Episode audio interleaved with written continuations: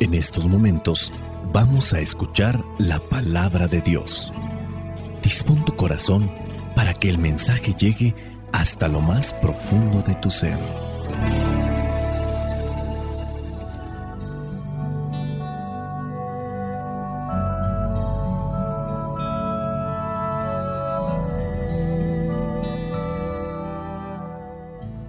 Vamos a tratar de reflexionar las lecturas para este domingo.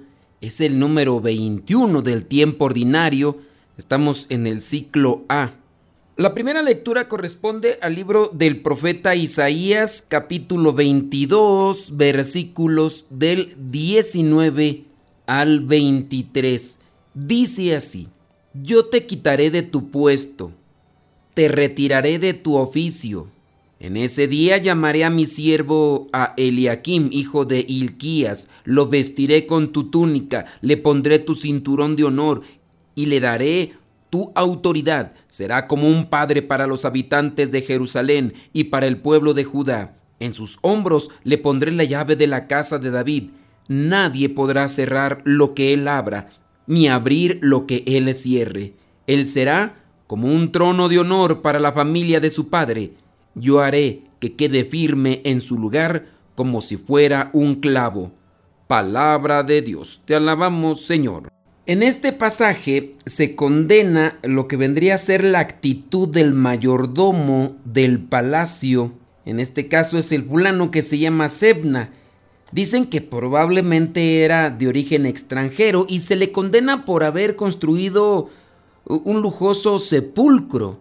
Dice que esto abusando de su puesto, el cargo que tenía. Pareciera ser, ¿verdad? A veces lo que sucede con ciertos políticos o también ciertas personas que teniendo un cargo importante ante muchas personas, se aprovechan del momento, se aprovechan del dinero, se aprovechan de las circunstancias. Y aquí se le da a conocer que otro lo va a sustituir y ese quien lo va a sustituir será como dice, como un padre para los habitantes de Jerusalén en el versículo 21. Pero aquí es algo que se, se da, pareciera ser como en algo cíclico. La historia es cíclica, se repite. Y en su caso, también Eliakim, el que será puesto en vez de este Sebna, abusará de su autoridad y va incluso a darle privilegio a los parientes, les va a dar esa oportunidad para enriquecerse y algunos se aprovecharán de forma desmedida. Obviamente este tipo de favoritismos dentro de las cosas de servicio del poder va a traer un desastre y eso es lo que va a ocurrir con lo que vendría a ser el pueblo de Dios. Y fíjense que aquí viene la reflexión, a pesar de que ya han pasado miles de años de estos hechos, el hombre en la actualidad cae en los mismos vicios y, no aprendemos de la historia, eh, no se aprende de el colapso que se ha tenido ya, pues imagínense desde cuándo fue escrito todo esto. Esto nos tiene que llevar a una reflexión. ¿Cómo estamos nosotros asumiendo esos cargos, esos puestos, esos servicios en el trabajo. A lo mejor es una cuestión política si tú que me estás escuchando estás dentro de estos terrenos políticos. Y aunque no sea en la cuestión política, a lo mejor sí estás al frente en una escuela, en una empresa y no tenías antes los medios económicos o materiales y desde que te pusieron incluso tú te has aprovechado de ellos. Y digo aprovechado en el mal sentido, ¿no? Porque a veces nada más es buscar llevar agua para su molino. Personas que estuvieron al frente quizá de una comitiva, de un grupo de, no sé, de las personas que viven en las unidades habitacionales, que tienen el cargo a lo mejor de ser tesoreros. El caso de personas que les ha tocado juntar el dinero de lo que en México le llamamos la tanda. ¿Conoces a alguna persona que, que haya abusado, que, que se haya aprovechado de esas circunstancias económicas? Digo, cada quien va a tener que rendir cuentas, pero esto también nos tiene que llevar a nosotros, para no abusar, porque si bien hay una justicia aquí en la tierra, a veces toda manoseada, pero igual en algunos momentos tú sabes que lo que se siembra se cosecha, pero hay una justicia en el cielo y de esa no nos escapamos. Quizá la, de la tierra sí a lo mejor puede estar toda ya eh, transgredida, puede estar ya toda eh, cambiada o distorsionada, pero de la de Dios no se salva uno. La pregunta que podríamos dejar aquí, ¿somos honestos? ¿Somos sinceros? ¿O estamos abusando del cargo que tenemos? A lo mejor el papá abusa del cargo que tiene, o a lo mejor el hijo mayor, o a lo mejor en el trabajo o en la escuela, o también dentro de los servicios de iglesia y en esa parroquia donde se está sirviendo. Pudiera ser. Hay que ir cambiando nuestras maneras de comportarnos, nuestra manera de pensar y hablar siempre conforme a lo que quiere Dios. Vayamos ahora a la segunda lectura. La lectura es de Romanos capítulo 11, versículos del 33 al 36. Dice así, que profundas son las riquezas de Dios y su sabiduría y entendimiento. Nadie puede explicar sus decisiones ni llegar a comprender sus caminos. Pues, ¿quién conoce la mente del Señor? ¿Quién podrá darle consejos? ¿Quién le ha dado algo antes para que Él tenga que devolvérselo? Porque todas las cosas vienen de Dios y existen por Él y para Él. Gloria para siempre a Dios. Amén. Palabra de Dios. Te alabamos, Señor. Quizá para muchos de nosotros es incomprensible Dios porque no lo podemos comprender con la razón, con el conocimiento, con el cerebro que tenemos. Y a lo mejor de ahí que algunos quieren comprenderlo eh, dentro de lo que vendría a ser la lógica humana y se ven limitados y en su limitación pues optan por no acercarse. Creo que a lo mejor estamos haciendo algo mal, más que querer comprender a Dios, nosotros debemos de comprender quiénes somos nosotros para Dios, comprender qué es lo que obtenemos como resultado cuando hacemos caso a Dios. Haciendo una conexión con la primera lectura, Dios nos da a cada uno de nosotros una cruz para cargar en esta vida, una misión, como le llamo yo. Si nosotros comprendemos cómo debemos de cargar esa cruz y con quién nos debemos de acompañar, cuando lleguemos al final de este camino vamos a comprender todo el esfuerzo, todo el sacrificio. Dice esta lectura, dice, qué profundas son las riquezas de Dios. Son profundas y son riquezas porque son bellas, son, son agradables. Una riqueza siempre será bella y agradable. Y son profundas, como para decir, son inmensas, son muchas. Cuando la persona ha comprendido que lo mejor es hacer lo que le agrada a Dios, la persona vive feliz porque recibe lo que vendría a ser como el resultado de aquellas acciones y, son grandes. E incluso hay hasta para compartir a los demás. Personas que se han esforzado y que dentro de todo ese caudal, todo ese caudal de bendiciones, tiene hasta para darle a otros. Qué profundas son las riquezas de Dios y su sabiduría y entendimiento. Dios tiene un plan, Dios nunca se equivoca. Que nosotros no entendamos en el momento cierta situación, esa es otra cosa. Que nosotros nos lleguemos a abrumar por algo que no entendemos es otra cosa. Dice ahí mismo, nadie puede explicar sus decisiones, nadie, ni llegar a comprender sus caminos. Nosotros tenemos una mente limitada. Veamos el mismo caso de Jesús estando en el huerto de los olivos. Él sentía esa angustia y por eso es que llegó a decir esa oración, Padre, si es posible, aparta de mí este cáliz, pero que no se haga mi voluntad, sino la tuya entre la angustia, entre el sufrimiento que ya sentía por lo que sabía que le iba a pasar y que como un humano, porque verdadero Dios, pero también verdadero hombre, padecía de hambre, padecía también del cansancio y por eso se quedaba dormido en la barca aunque estuviera toda sangoloteándose y también llegaba a sentir tristeza en su corazón como cuando murió Lázaro. E igual él mismo a veces pareciera ser que dentro de aquello la oración que hace es pues solamente el Padre sabe. Él me ha dicho las cosas que tengo que decir. Él me ha dicho lo que tengo que hacer. Y eso es lo que también ustedes, al igual que yo, debemos hacer. Como punto de reflexión, dejo yo que más que querer comprender a Dios, hay que buscar comprender lo que Dios quiere de nosotros. Y si lo hacemos, aquello que Dios quiere de nosotros, vamos a ser felices en esta vida y en la otra.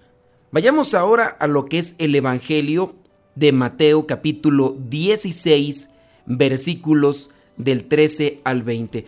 Les recordamos que estamos en el ciclo A. Y si estamos en el ciclo A, pues va a venirse nuevamente a, repetir eh, esos evangelios que se han estado dando durante la semana. Dice así, Mateo 16, versículos del 13 al 20. Cuando Jesús llegó a la región de Cesarea de Filipo, preguntó a sus discípulos, ¿quién dice la gente que es el Hijo del Hombre? Ellos contestaron, algunos dicen que Juan el Bautista, otros dicen que Elías y otros dicen que Jeremías o algún otro profeta. ¿Y ustedes, quién dicen que soy? les preguntó. Simón Pedro le respondió, tú eres el Mesías, el Hijo del Dios viviente. Entonces Jesús le dijo, Dichoso tú, Simón, hijo de Jonás, porque esto no lo conociste por medios humanos, sino porque te lo reveló mi Padre, que está en el cielo. Y yo te digo que tú eres Pedro, y sobre esta piedra voy a construir mi iglesia, y ni siquiera el poder de la muerte podrá vencerla. Te daré las llaves del reino de los cielos. Lo que tú ates aquí en la tierra, también quedará atado en el cielo, y lo que tú desates aquí en la tierra, también quedará desatado en el cielo. Luego Jesús ordenó a sus discípulos que no dijeran a nadie que Él era el Mesías. Palabra de Dios. Te alabamos, Señor. Aquí pareciera ser eh, tener una conexión con la primera lectura. Recordemos de lo que hablaba Isaías haciéndole el reproche a este que había abusado del puesto, que había abusado del poder, y se le anunciaba que iban a colocar a otra persona y que esa otra persona iba a tener poder para abrir y cerrar. Pero ya habíamos mencionado que también a ese otro que se había anunciado no hizo lo que Dios quería. Yo creo que también eso nos tiene que llevar a reflexionar. Muchas veces nosotros vemos eh, situaciones de familias, de matrimonios, y a lo mejor llegamos a decir, no hombre, yo, yo no voy a hacer eso. Yo, en mi caso, como misionero, como religioso, yo podría decir, no, mira, fulano de tal hizo esto o fulana de tal como religiosa hizo esto, no, qué barbaridad, o sea, eso no está bien. Y mira, muy posiblemente puede darse aquello que dice el refrán, cae más pronto el hablador que aquel que anda cojo. Jesús en este Evangelio hace una pregunta. ¿Qué dice la gente de mí? ¿Qué es lo que dicen del Hijo del Hombre? Y ya después hace la pregunta a sus discípulos, ¿y ustedes quién dicen que soy? Tener conocimiento de quién es Jesús. Y si sabemos quién es Jesús, sabemos que sus palabras tienen verdad, que lo que dice se cumple.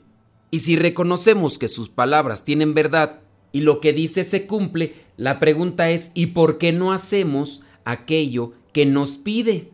Reconocemos a lo mejor que Dios es poderoso, que incluso hace muchos milagros, pero ¿por qué no lo obedecemos? Mucha gente está desconcertada, camina por caminos o por senderos torcidos y muchos de ellos caminan por esos senderos torcidos porque están en parte decepcionados de muchos que nos decimos estar cerca de Cristo, pero que no hacemos lo que Él nos pide. Y decimos que Dios es grande, Dios poderoso, Dios todo, pero porque no lo obedecemos. Me acuerdo de aquel cuento que dice que había un trapecista de estos señores que se suben en lo alto y que comienzan a caminar en la cuerda, una cuerda estirada. Este señor trapecista caminaba y entonces le preguntó a la gente que si ellos consideraban que era bueno y le decían que sí porque lo habían visto ya caminar sobre aquella cuerda, lo habían visto balancearse en el trapecio de un lado para otro y les preguntó que si ellos creerían que él podía caminar en la cuerda de un lado a otro pero arriba de una bicicleta. Y algunos dijeron sí eh, puedes porque eres eres el mejor y entonces aquel señor agarró un monociclo, esta bicicleta que solamente tiene una rueda, se montó en ese monociclo y empezó ahí a caminar por encima de aquella rueda. La rueda como tal tenía un cierto tipo de borde que se amoldaba a la cuerda, pero sobre todo era el equilibrio, no solamente tener por dónde dirigirse. Y al llegar al otro lado, pues la gente estalló en un aplauso grandioso y les preguntó, ¿ustedes creen que sea posible que yo pueda pasar de aquí al otro lado, pero ahora con un barril en mis hombros? Y todos dijeron, sí, nosotros creemos en ti, que tú lo puedes hacer. Y aquel trapecista dijo, a ver, levante la mano quién de ustedes cree que sí puedo realizar este acto peligroso. Y muchos que eran seguidores de él, que eran fanáticos de él, porque ya lo conocían de mucho tiempo, levantaron la mano. El señor trapecista eligió a un hombre que se encontraba ahí que había levantado la mano. Le dijo, usted caballero, el que levantó la mano, puede venir hasta aquí, a lo alto donde me encuentro yo, para que usted se siente arriba de el barril que yo voy a llevar por mis hombros mientras cruzo al otro lado por esta cuerda. Y el señor no quiso subir. El señor aquel había dicho que sí creía que aquel trapecista podía hacer, pero en el fondo tenía sus dudas. En realidad no lo creía de esa manera y por eso no subió. Ahí también esto se puede aplicar en eso que a veces decimos de Dios, que creemos en Él. ¿Ustedes quién dicen que soy yo? Eres Jesús, el Salvador, el que nos va a dar la vida eterna. Y si tú crees que yo puedo darte la vida eterna, que, que puedo hacer muchas cosas buenas y bellas por ti, ¿por qué no me haces caso? ¿Por qué no te subes a mi voluntad? ¿Por qué no te subes a mis mandamientos? ¿Por qué no te subes a lo que me agrada? ¿Por qué dices que sí crees en mí, pero no haces lo que yo les pido? A veces nosotros también estamos igual que ese señor que no se quiso subir aquel barril que se le había indicado. Hablando ya en la cuestión teológica, y no lo retomamos mucho porque este Evangelio ya lo hemos reflexionado en los días anteriores. Dentro del plan teológico, nosotros podemos conocer a Dios más por la fe. Dios nos regala conocerlo. Pidamos al buen Dios que nos permita conocerlo, pero nosotros demos ese paso adelante cumpliendo con su voluntad, con la cual alcanzaremos aquellos dones, aquellas bendiciones que Él regala de manera generosa. Y aunque no lleguemos a comprender a Dios, que sí comprendamos cuál es el plan de Dios en la vida de cada uno. No sea que nos lleguemos a comportar como aquel Sebna como aquel Eliakim que al final de cuentas los mareó el puesto, los mareó el cargo, los mareó quizá a lo mejor el dinero o la fama. Y a nosotros a lo mejor nos marean las seducciones de este mundo. Se nos ofrece placer o supuestamente dicha y felicidad y lo único que hacen es alejarnos de Dios. La bendición de Dios Todopoderoso, Padre, Hijo y Espíritu Santo, descienda sobre cada uno de ustedes y les acompañe siempre. Vayamos a vivir la palabra. Lámpara es tu palabra para mis pasos, luz en mi sendero. Lámpara es tu palabra para mis pasos, luz en mi sendero. Luz, tu palabra es la luz.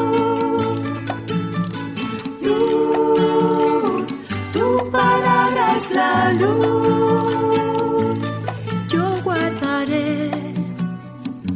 justos mandamientos.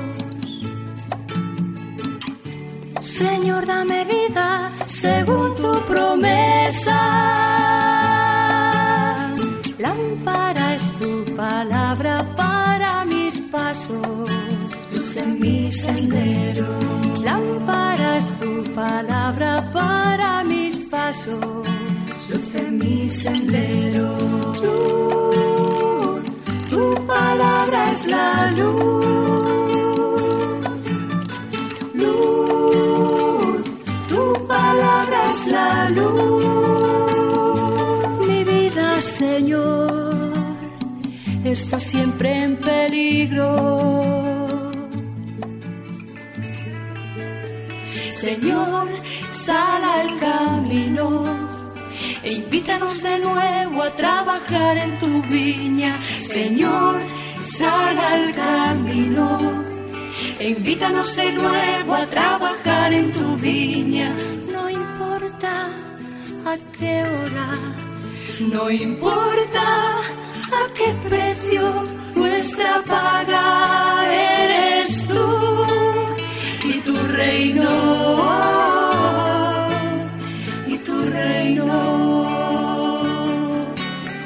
primeros serán últimos, los últimos serán primeros. Señor, sal al camino e invítanos de nuevo a trabajar en tu viña. Señor, sal al camino. E invítanos de nuevo a trabajar en tu viña. No importa a qué hora, no importa a qué precio nuestra